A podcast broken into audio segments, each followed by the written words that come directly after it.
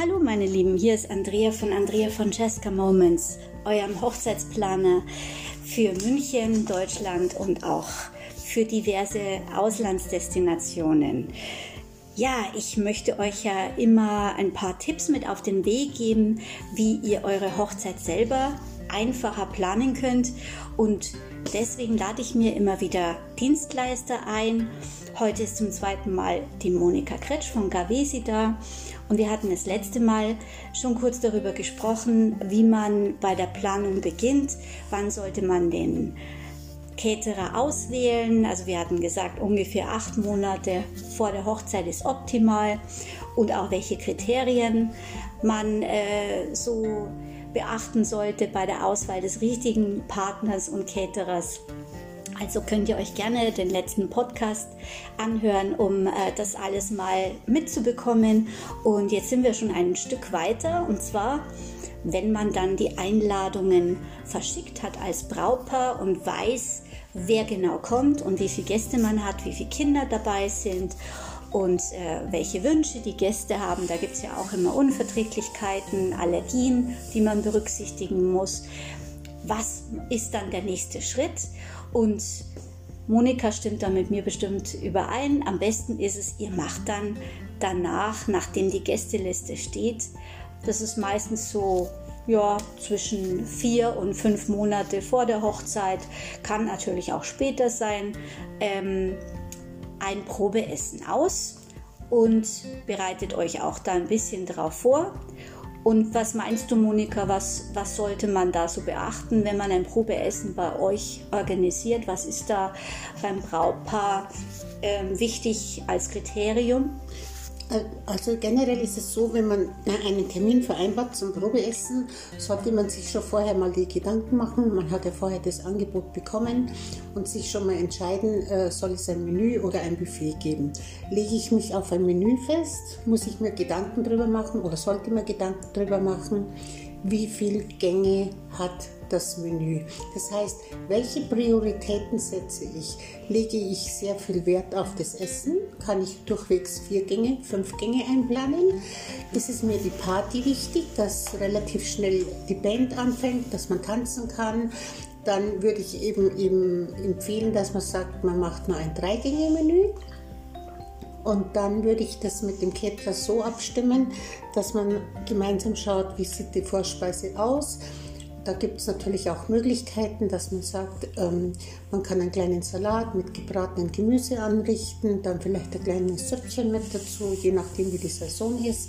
Dann habe ich das schon mal vegetarisch gehalten, kann aber sagen, ich kann es ergänzen mit einem Scampi, dann kann ich bei den Vegetarier den Scampi wieder weglassen. Dann gehe ich auf das Hauptgericht über oder einen Zwischengang, je nachdem. Beim Hauptgericht ist es wichtig, dass man sagt, man hat einen Vegetarier mit dabei, man hat einen Fleischesser mit dabei, man hat einen Fischesser mit dabei. Und dann muss man sich Gedanken machen, wie setzt sich mein Menü zusammen. Das heißt, welches Fleisch möchte ich? Möchte ich jetzt ein Steak? Möchte ich einen Braten? Möchte ich ähm, ein Hähnchen, mhm. da kommt es jetzt drauf an. Da gibt es ja natürlich auch die Einsparpotenziale im Endeffekt bei der Auswahl der Gerichte, weil soweit ich das weiß, ist ja zum Beispiel der Unterschied zwischen einem Schwein als Hauptgericht und einem Kalb fast schon bei 10 Euro pro Person, oder? Wie siehst du das? Sicher, das ist so definitiv, weil wenn ich heute zum Metzger gehe und kaufe ein Kilo Schweinefilet und ein Kilo Kalbsfilet, sehe ich ja schon am Preis, was das, wo der Unterschied liegt. Mhm. Da muss ich das auf die Personenzahl also brechen. Das heißt, ich muss ja immer so kalkulieren, dass ich immer im Hauptgang 250 Gramm Fleisch habe. Und dann mhm. kommen meine Sättigungsbeilagen dazu und das Gemüse.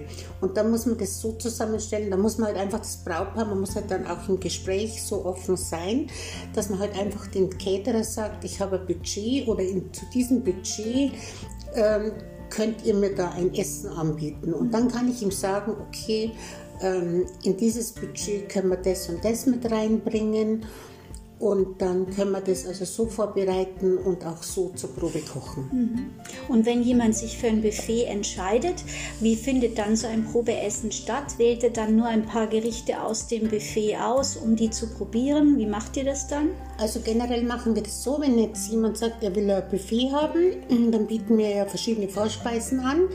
Äh, dass wir dann beim Probeessen diese Vorspeisen eben so zusammenstellen, dass er so eine Vorspeiseplatte bekommt. Das ist dann so ähnlich, wie es auf dem Buffet aufgebaut wird. Dann kann er, wie gesagt, das Gemüse probieren, das Vitello probieren, äh, den Salat, das Brot, die Aufstriche. Also er kann es genauso übernehmen. Mhm. Beim Hauptgericht ist es so, da machen wir halt dann so kleinere Portionen. Das heißt, wir machen also das Fleischgericht, wir machen das Fischgericht, wir machen vegetarische Gerichte legen dann weniger Sättigungsbeilagen dazu, sodass der Gast oder das Brautpaar die Möglichkeit hat, von allem zu probieren. Ah ja, okay. Das ist natürlich toll. Dann hat er ja eine genaue Vorstellung eigentlich, was da beim Buffet auf ihn zukommt. Genau. Wie siehst du denn jetzt so die preislichen Unterschiede zwischen Buffet und Menü?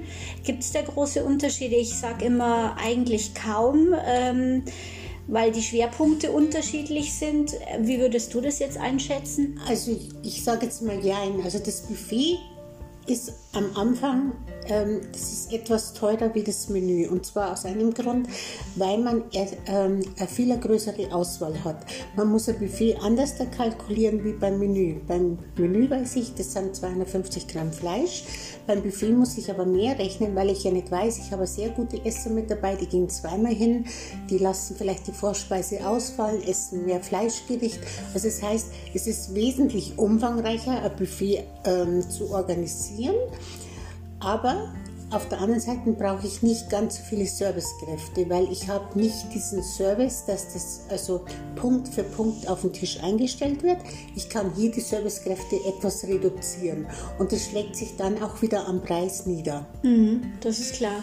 Was habt ihr denn so für eine Philosophie bei eurem Kochen? Ähm, auf was legst du besonders viel Wert? Also wir legen sehr viel Wert, dass das Fleisch also regional. Gemüse ist biozertifiziert bei uns. Wir kaufen also, wie gesagt, unser Fleisch entweder im, in der Kaltmühle oder wir beziehen das aus regionalen Metzgern, die was hier im Umland sind. Unser Gemüse kommt von der Firma Düren aus Ismaning, also das ist wie gesagt biozertifiziert. Für uns ist es wichtig, dass das Essen auch in die Saison passt. Wir fragen auch die Brautpaare beim Fischgericht, wenn das ein heimischer Fisch ist, dann kann man den also praktisch im Fischgut beziehen und so haben wir halt unsere Quellen, wo wir einkaufen. Mhm. Und die Küche ist jetzt mediterran, gell? Also es ist schwerpunktmäßig mediterran. Wir kochen auch in der gehobenen deutschen Küche. Aber wie gesagt, es, ist, ähm, es nimmt sich ja nichts, weil es gibt ja in der deutschen Küche genauso Filetsteak, so wie auch in der mediterranen Küche. Es kommt halt immer darauf an, wir kochen halt mit frischen Kräutern, ich würde schon sagen, es hat mehr den Touch zu der mediterranen Küche. Mhm. Und ihr seid offen für alle Locations. Also ihr macht das Catering jetzt in der Region München, äh, Oberbayern, äh, denke ich mal, im Radius von 50, 60, 70 Kilometer oder ja, wie weit fahrt ihr? Ja, schon. Es kommt jetzt, ja, wie gesagt, also unterschiedlich. Die Brautpaare äh, buchen halt eine Location und wenn wir in vielen Locations haben wir ja schon als Vertragscaterer mit drin. Sollte das eine Location sein, die was wir nicht kennen, dann ist es so, dass wir uns die Location vorab anschauen.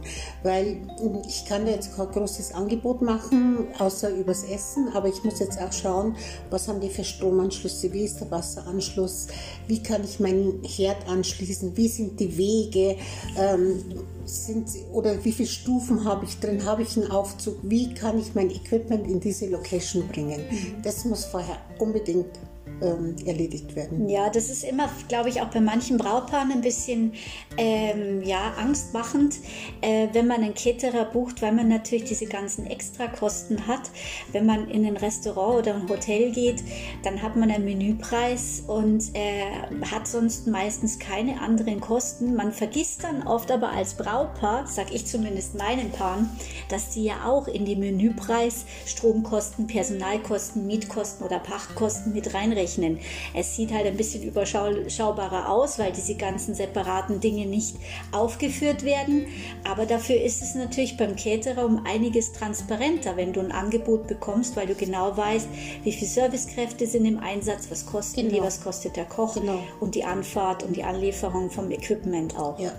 Mhm. Ähm, das spiegelt sich halt da wieder. Ich kann das mal ganz kurz erklären. Wenn ich heute halt sage, ich buche mir eine Hochzeit, ich gehe jetzt in ein Restaurant, weiß ich wirklich im Grunde genommen, wie viele Leute er bereitstellt. Äh, nicht, dass ich dann einen Kuchen habe und muss eine halbe Stunde auf mein Cappuccino warten oder ähm, der erste fängt mit dem Essen an und der letzte hat es nach eineinhalb Stunden immer noch nicht, weil irgendwo was scheitert. Ich, also das heißt, ich muss mich schon vorher vertraut machen Macht er Hochzeiten? Wie oft hat er die Hochzeiten gemacht? Ist es, ist es legitim, dass ich einfach frage, wie viele Servicekräfte man rechnet für, für die Hochzeitsgesellschaft? Und da gibt es halt auch einen Mittelweg, dass ich einfach sage, 20 Gäste, eine Servicekraft, zuzüglich Baubesetzung. Mhm. Und damit kann ich garantieren, dass also gewisse Wege geleistet werden, dass der Getränke Service stimmt, dass die Kühlschränke aufgefüllt werden. Das kann ich dann mit diesen Mitarbeitern garantieren.